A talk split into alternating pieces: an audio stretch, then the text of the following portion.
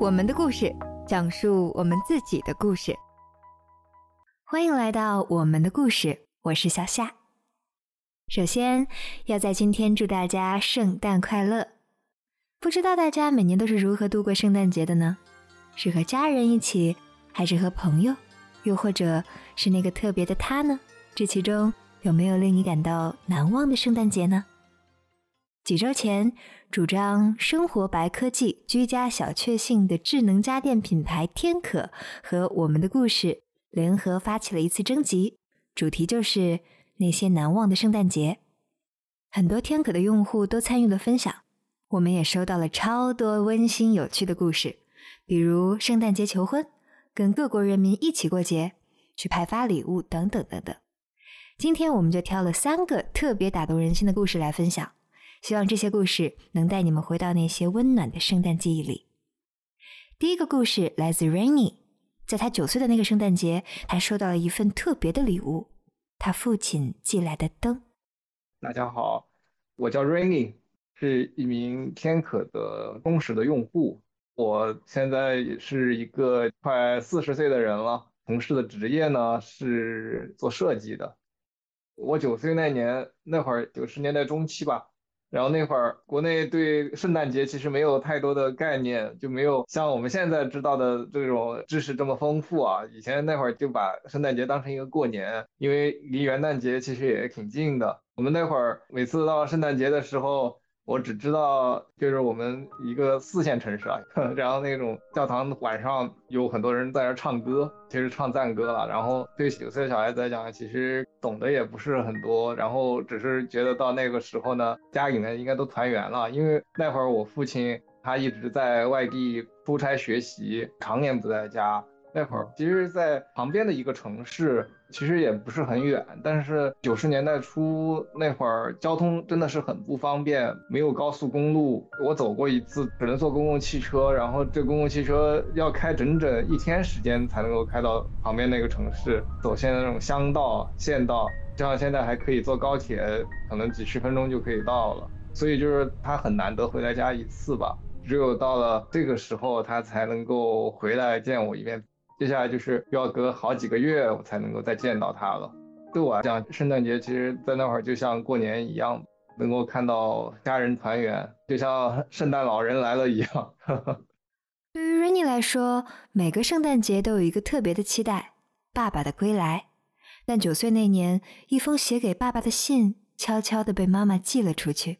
接着，意想不到的礼物——一盏灯，从远方回到了 Rainy 的手里。在九岁那一年呢，我父亲已经在外面学习一年了吧，就是我已经有四五个月都没有见到他了。那会儿呢，我们小学嘛，开始教大家怎么去写信啊，所以写信的时候我就写寄给我爸爸的一封信。那我当时就写，嗯，想我爸爸这种主题吧。我写了以后呢，我妈把当作文练笔一样的这样子一封信呢，真的寄给了我爸。后来我才知道，我爸可能看了以后会。有所触动吧，然后在这个圣诞节的前夕吧，就给我寄了这样子一个礼包过来。以前也没有见过这种小玩意儿啊，打开以后呢，看起来很很温暖吧。开着这个小小的灯，闪着黄颜色的光，然后里面的雪花呢，就是随着这个灯的温度升高呢，雪花就在里面翻滚。但是我看到里面的那个灯里面的小人儿呢。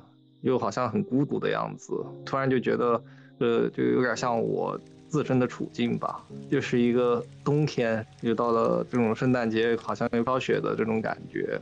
所以我突然觉得，好像这个灯就像我爸专门给我点亮的那种感觉。我当时就觉得，也许这就是我父亲能够给予的父爱吧。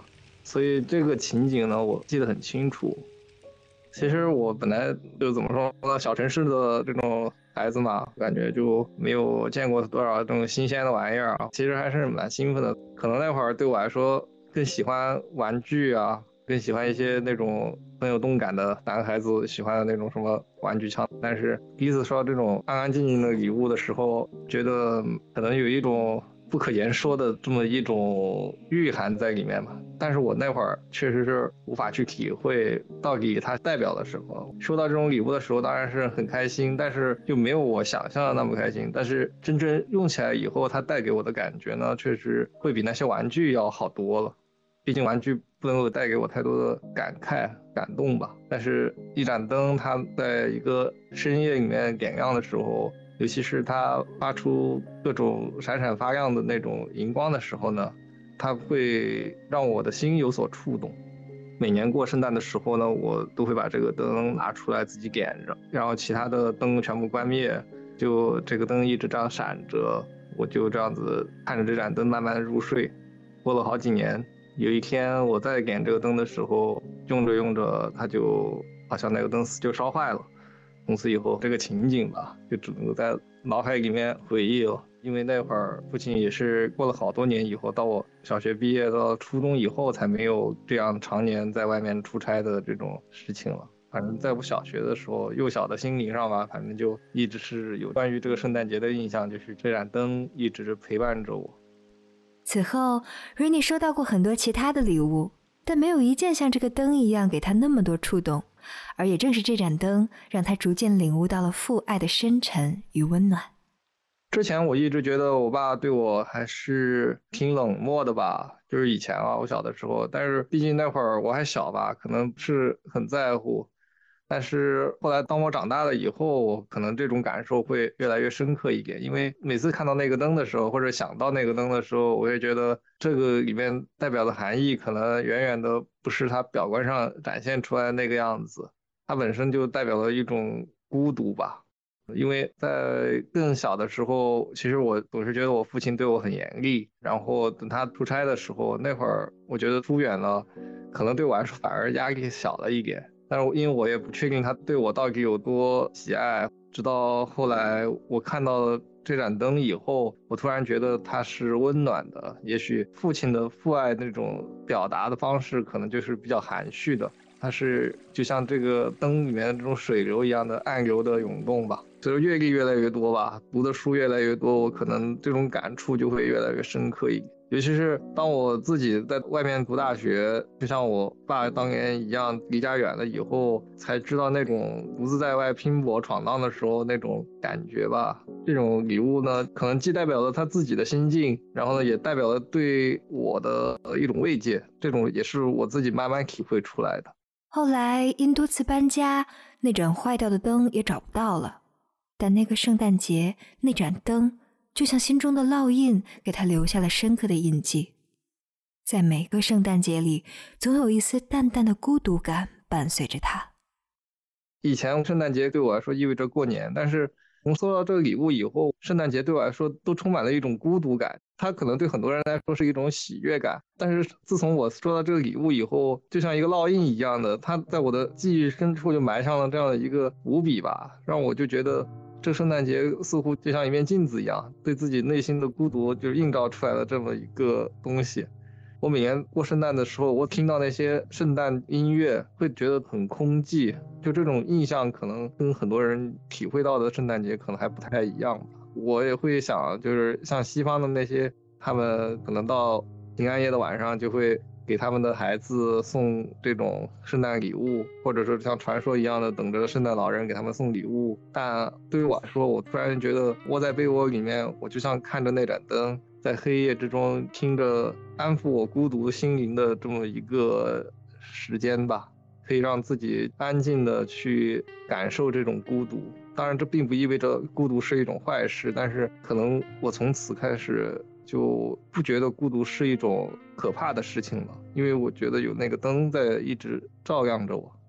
今年的圣诞节，我 现在还没有计划该怎么去过，因为对我来说那几天也许会很忙。我刚收到通知，那几天我还要去出差，可能一直在一个四处奔波路上吧。也许就是平安夜、圣诞节都还在外地跑，对我来说可能就是在忙碌中度过吧。也许也会想到曾经的圣诞节是什么样子，但是我可能不会是很刻意的去过一个节日，因为所有的节日对我来说可能都是一个平凡的日子吧。一份特别的礼物让 Rainy 的圣诞记忆变得独一无二，这样的记忆会伴随他走过生命中的每一个时刻，而这样的经历并非只有他一个人有。今天我们的第二个故事讲述者是月球妈妈，在她的生命中也有一个圣诞节留下了深刻的印记，收到了儿子寄到的特别礼物，这甚至让她在朋友圈里分享了这份意外的惊喜和喜悦。下面就让我们一起来听听吧。我是月球的妈妈，我是从事空乘的这个行业的。在圣诞节那天，正好我妈妈就老人家喜欢看那种直播。直播间里面，他就在看，然后正好就当时在介绍这个产品。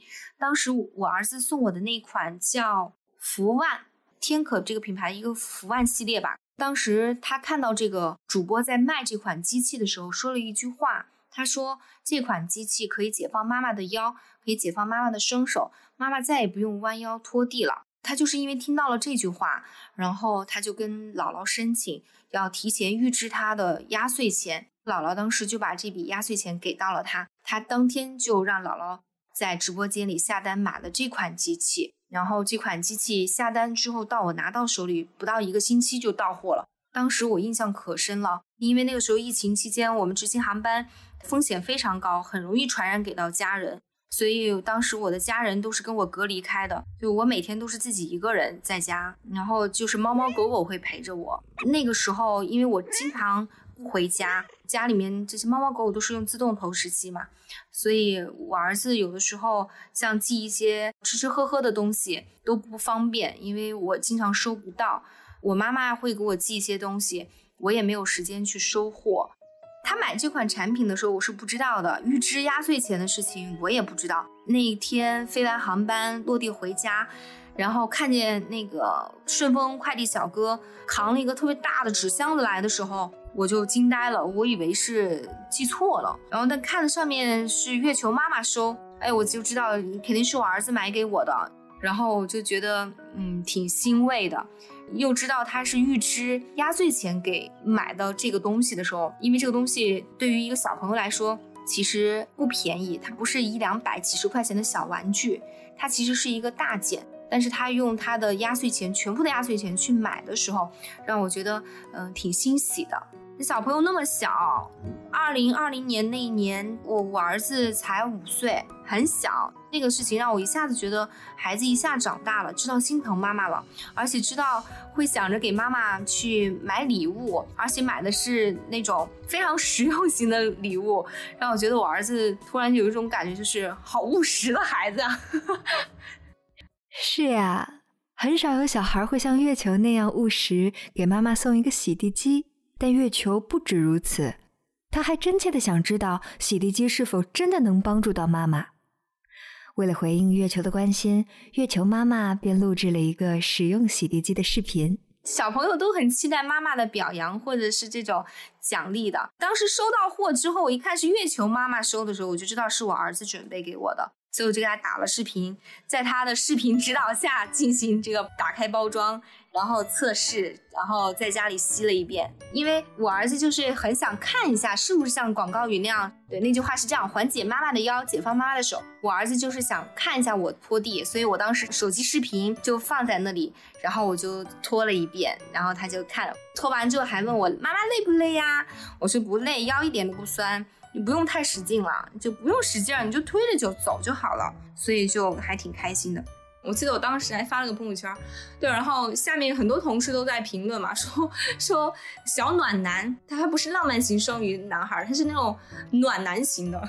就很好玩，你想想看，一个五岁的小朋友，他不会在圣诞节想着在你的袜子里塞一个什么玩具，或者说给妈妈买束花，或者是给妈妈买个化妆品、香水什么的，不会。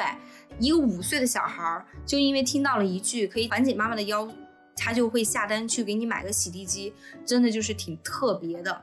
我们家有猫有狗，每周阿姨打扫卫生之外，就是你平时日常做家里清洁的时候，就这款基本上就是一早一晚用它就比较多，因为它很快嘛，然后很便捷，所以基本上像家里面日常清洗清洁的时候，嗯，就早晚啊或者每天啊，就只需要二十分钟，基本上家里面就能过一遍，就很方便，所以用的频次比较高。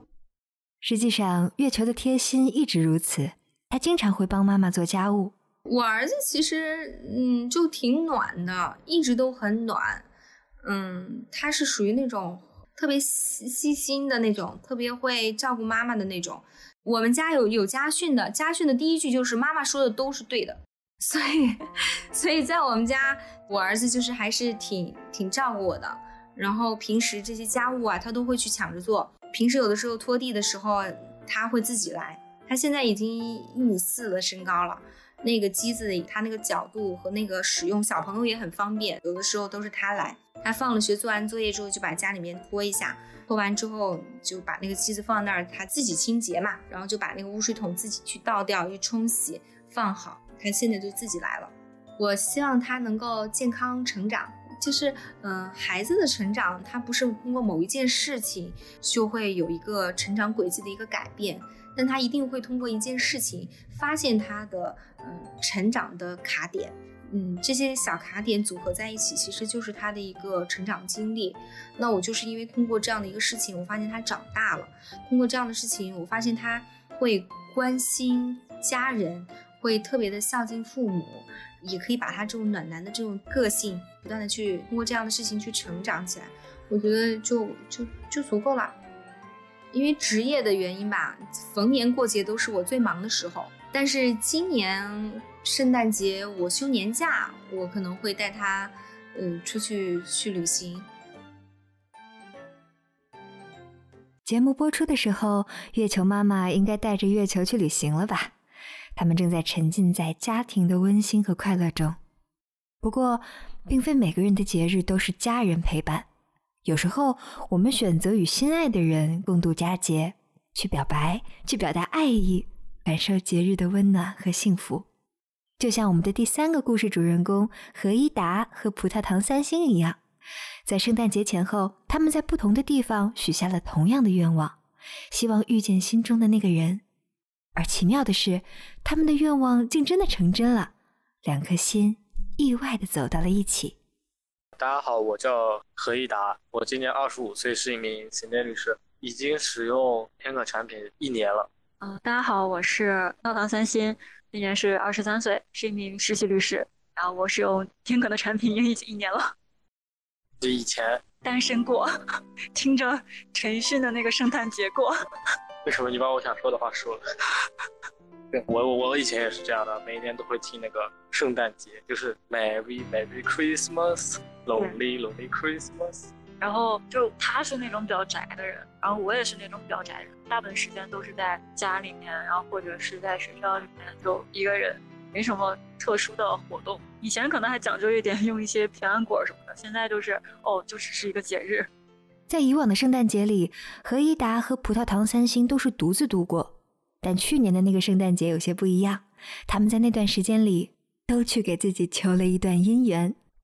就是我是听朋友说嘛，说那个重庆老君洞这边比较灵，然后就想来求一下姻缘，不想一个人过圣诞节，然后就到了这个重庆的这个老君洞这边。最开始的时候还走错了，那时候不认识路。但是正好是误打误撞到了那个观音殿那边，然后那天就抽了一个非常好的签。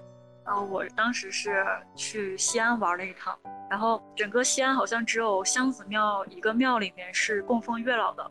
我当时也是半信不信，因为我之前我觉得这种东西就是相信科学啊，然后封建迷信。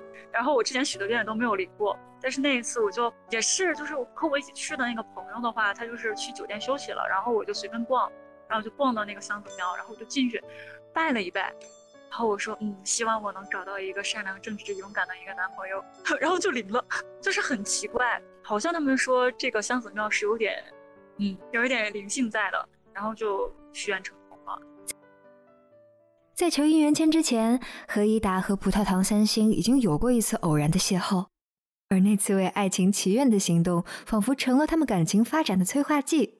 从此，两人之间的交往变得更加密切。最开始的时候，在面试上是是我比较中意她，然后记下了这个女生，之后就找一些机会跟她接触，跟她加了微信。对，加了微信之后，我才去的那个老君洞求签，因为那天也算是出去玩了一圈嘛，就发了个朋友圈，然后他就很灵，他就在下面给我评论了，评论很多，然后我也给他回复了很多，我们两个就就开始更加深入的聊天，就不只是工作关系，开始更加深入的聊天了，更加深入的联系。在这之后就是。就是他之前是帮了我一个忙，然后帮了那个忙之后，我觉得他人很好，我就想请他吃一顿饭，就说那咱们就是哪天一起出来吃顿饭，然后一起玩一下这种的。然后他就很爽快的答应了。然后我们俩见面第一天，其实 他他当时是想带我去就是朝天门那边，然后去一个很高的地方去高空漫步，他以为我会害怕。但实际上我压根儿就没有一点点的恐惧，然后当时就是他的一个小计谋，吊桥效应就就失灵了。然后那一天第一次见面，我之前只是在网上跟他聊天，其实也没有见过他。就他很打动我的一点就是，当时就是我提出一个很离谱的一一个事情，我说要不我们从朝天门那边走到观音桥那边吧，就是步行十公里左右，十公里左右吧。对，然后当时就也已经很晚了。就觉得很冲动，很浪漫，就没想到有一个人能陪我去做这样一件，就我特别想去做的事情。就可能如果换做别人的话，可能说我太累了呀，然后或者是说啊我不想去这样子。但是他的话就是很果断的答应了。然后我们当时那一路上也是很自由，感觉就是那种感觉就是，路上也没有什么人，对，听歌，然后一起听歌，一起走。然后我们在马路中间走，马路中间走，然后当时我们过一个就是像隧道那种的，对。然后当时灯光也是那种就是比较昏黄那种灯光。然后他就是说，我想放一首歌，然后他放的就是那个郑钧那首《私奔》。然后我们两个就一前一后的在那里面走。我当时听了歌，我感觉嗯，这个人很对味。然后在那个马路中间走的时候，就是两边都是那个车流穿过，其实也有点像那种道桥效应，就是两边都是车。对对对。然后我只能紧跟他的步伐，然后在路中间，然后就是磕磕绊绊的走，然后瞄准时机，然后跑到马路边上，对，跑到安全区域，对，然后松了一口气，就是当时那个感觉就觉得很浪漫。然后那天晚上，我跟他表的白，我说咱们俩在一起吧，然后他就答应。其实那就是我们俩第一次见面，然后我们俩就在一起了。对，就是这样啊，就是我对这个男生很感兴趣，就感觉这个男生他的情感很细腻，而且就从他的朋友圈里面可以看得出来，他是一个很热爱生活的一个人。这种男生很吸引我，就我不喜欢那种就是假大空啊，然后。那种的很虚荣啊，那种的我不太喜欢，所以包括我第一眼见到他以后，我觉得他也是一个很细心的一个人，所以说觉得嗯，跟他在一起应该也还挺开心，然后我就决定跟他在一起了，也没想太多。在他们的第一次约会上，何一达和葡萄糖三星就确定了彼此的关系。虽然他们本来都不太相信求签这种事情，但这次的经历却让他们重新思考。他们开始意识到，尽管他们的相遇和在一起可能与求签无关。但他们之间似乎存在着一种难以言喻的缘分。从种种惊人的相似之处来看，他们似乎就是被命运安排在一起的，这让他们的爱情故事增添了一丝神秘的色彩。我之前就是那种，就是他们说啊，要不要去，就是什么算个塔罗啊什么的，我说这个东西不灵的。这个东西不灵的，要是灵的话，那么多人，你就那么多神仙，还要做 Excel 吗？给你，然后罗列出来每个人有什么样子的愿望，然后一个个帮你实现吗？那不可能啊，任务量太大了。所以我就觉得这个东西概率不太高。但是那一次真的把我惊到了，真的灵了。我觉得可能是加了一些神秘色彩在里面，然后可能 就是觉得，嗯，这样的时间点如此的恰巧，我们两个人都去了，然后恰恰好在我们回来之后的转过年，我们两个又在一起了，就是会觉得有一些命中注定的缘分在，就特别是我们还是第一天刚见面，我们两个就在一起了，就更加会增添这种玄学和神秘的色彩，就会觉得千丝对，就千丝万缕联系到一起，就觉得嗯，还是还是挺有意思的。就是可能也是因为这求这个福我们在一起，但是我觉得更重要的是那个时间点确确实实就是遇到了一个对的人。那至于说以后以后如果再遇到什么事情去求福的话，可能他也不太会灵。我觉得这个东西就是可能是就是缘分到了。那我觉得是是包分配的这种事情，包分配 真的真的有求必应的。我而且我我一点都不骗你，我们身上有那个对称的痣。这个我们校对过了，就在锁骨那边，我左边、右边，他们那个距离都很很相近。确实，这个就是另外一个很邪门的地方。就是有一次，就是他穿那个低领的一个衬衫，然后我说：“哎，你右边的那个锁骨那边有一颗痣。”我说：“我左边有一颗痣，咱俩是成镜像的。”然后看了一下那个位置，也差不太多。然后 也也是很很玄邪邪门的一件事情。还有很邪门的呢，你那个同桌。哦，对我高中的那个同桌和他长得也很像。后来就是我发现，哦，可能我在之前可能我已经见过他了，或者是 和他有过一面之缘。见过，笑死。所以这些东西你说不玄学吧，他好像也有点玄学。对，而且我跟他就是性格也很像。就是他特别吸引我的一些点，也是我自己本身性格比较突出的一些点。就是说，他就是那种比较正直，然后就是路见不平一声吼，然后对于自己的理想很有追求的、很执着的这么一个人。所以当时我跟他就是进行了一些聊天之后，我就觉得，嗯，这些点可能他会很理解我，他会很理解我的这些想法。我觉得这点很重要，因为有很多人的话，他是比较现实主义的，比较功利性的。但是我们两个的话都不太像是这样的人，所以遇到一个就是灵魂比较契合、三观比较契合的一个人，我觉得也很重要。当然，初次相遇的那份浪漫虽然难忘，但正是他们共同经历的点点滴滴，让他们更加坚信彼此才是那个对的人。我们去阳朔，我们今年三四月份的时候去阳朔旅游，本来就是玩的挺开心的。然后返程的路上，我们两个人就同时出现了就是胃肠感冒那种情况。然后那天晚上就是我刚开始对他开始发烧，然后我就开始去去照顾他。然后那天下半夜的时候，突然觉得就是很恶心，我就狂吐不止。那天应该是我十年以来吐的最凶的一次，或者是唯一一次吐。吐一晚上。对，吐一晚上。然后他就是也没有任何的嫌弃，然后就在旁边照顾我。然后我去医院啊，然后一系列的事情都他在做。拉一晚上。对，他拉肚子。我们轮着进厕所。对对对对，就难 难难兄难弟，难弟难兄难弟。那天就是过得很艰难，所以就那一次之后，我感觉是我们感情的第一个小升温。我感觉，对，真的是体验到了在呃很恶劣的情况下互相照顾，而且对方就是看起来不是那么好，不是那么好的情。况下，对对对，这是第一个我很感动的一个事情。他后面还做了很多让我觉得很暖心的事情。然后还有一次就是，然后前段时间去川西旅游的时候，因为我们那一群人可能有些矛盾嘛，然后有些矛盾的时候，我就说不太想跟他们在一起玩了。我可能我就去九寨那边，然后心情也很不好，然后给他打一个电话，他直接就过来了。然后我们两个就在九寨那边，对，因为是坐大巴也坐很久，大概要坐几个小时，坐一天，坐一天差不多。坐一天，然后他也没有什么怨言，然后我来说来就来，就是他其实是很贴心，然后很为对方考虑的这么一个人，所以平时其实更多来讲是他在照顾我，那我照顾他的时候不太多。有的有的，就是我爸妈他们来了，然后就那天晚上就是喝了一些酒，然后人很不舒服，也是他晚上三点多的时候去给我买那个解酒的一些饮料啊，就是也是觉得。哎呀，很重要，能被照顾到，非常的非常的好，不会说像就是晚上三点，哎呀，我不想出去了啊，好累，你自己缓一会儿吧，这不会这样，是有实际行动的。我觉得我我的女朋友，特别是行动派，就是她跟我答应的每件事情，她都会做到。比如说，我们都会更加努力的去贴近对方的生活，因为毕竟大家是工作人士。